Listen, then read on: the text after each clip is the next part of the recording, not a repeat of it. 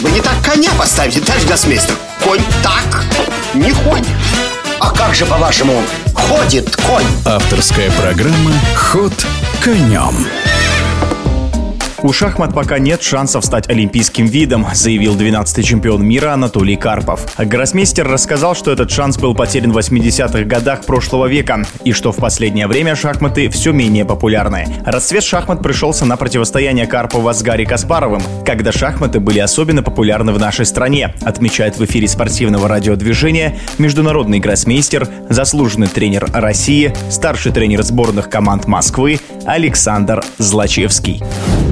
Я вспоминаю 85 год, знаменитый матч Карпова с Каспаровым в зале Чайковского, где был огромный ажиотаж. Не так просто было попасть внутрь зала Чайковского, чтобы увидеть своими глазами матч. Я тогда давал во время одной партии сеанс одновременной игры в холле этого зала. И мне, конечно, очень запомнилось тогда эта партия в тот день закончилась очень быстро, в ничью ходов 15, и из зала вывалились зрители, и все устремились смотреть сеанс одновременной игры. Я-то, будучи тогда еще молодым международным мастером, ну, испытывал, конечно, большие сложности в этом сеансе, потому что в нем участвовали очень сильные шахматисты, ну, скажем, дальних городов, таких как Владивосток, Калининград и так далее. Приехали на матч посмотреть тоже своими глазами на Карпова-Каспарова. Ну, конечно, вот то время, 80-х годов, огромный ажиотаж, шахматы, это был национальным видом спорта у нас в России. Потом, декабрь 91-го, да, всем известный распад СССР.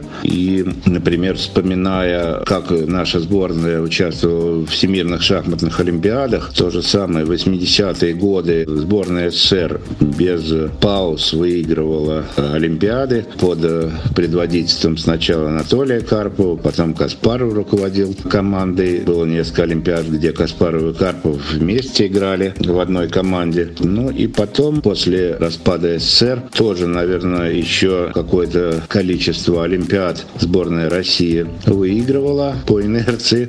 Но опять-таки тогда Каспаров играл за команду вплоть до 2002 года. 2002 год – последняя Олимпиада, которую выиграла наша сборная. И, о ужас, 20 лет мы не можем выиграть Олимпиаду. Три раза за это время сборная Армении выигрывала Олимпиаду, два раза Китай, Америка, Украина. А мы один раз заняли с Крамником и Корякиным второе место в 2010 году. И в 2016 году победила США, а наша сборная заняла третье место. Тоже играл за команду Корякин, Крамник, непомнящий.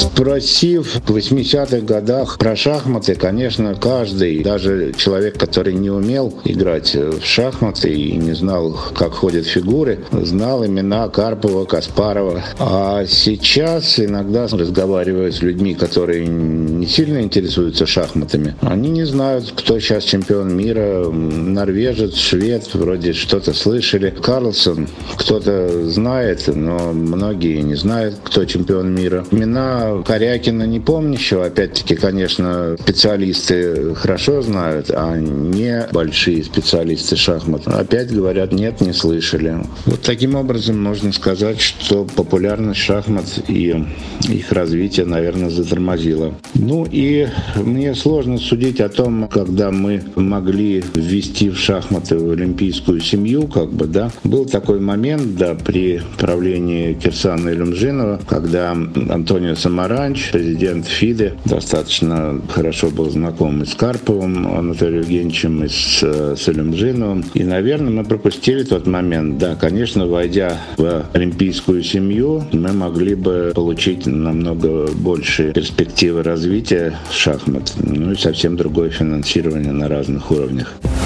В эфире спортивного радиодвижения был международный гроссмейстер, заслуженный тренер России, старший тренер сборных команд Москвы Александр Злачевский. Ход конем.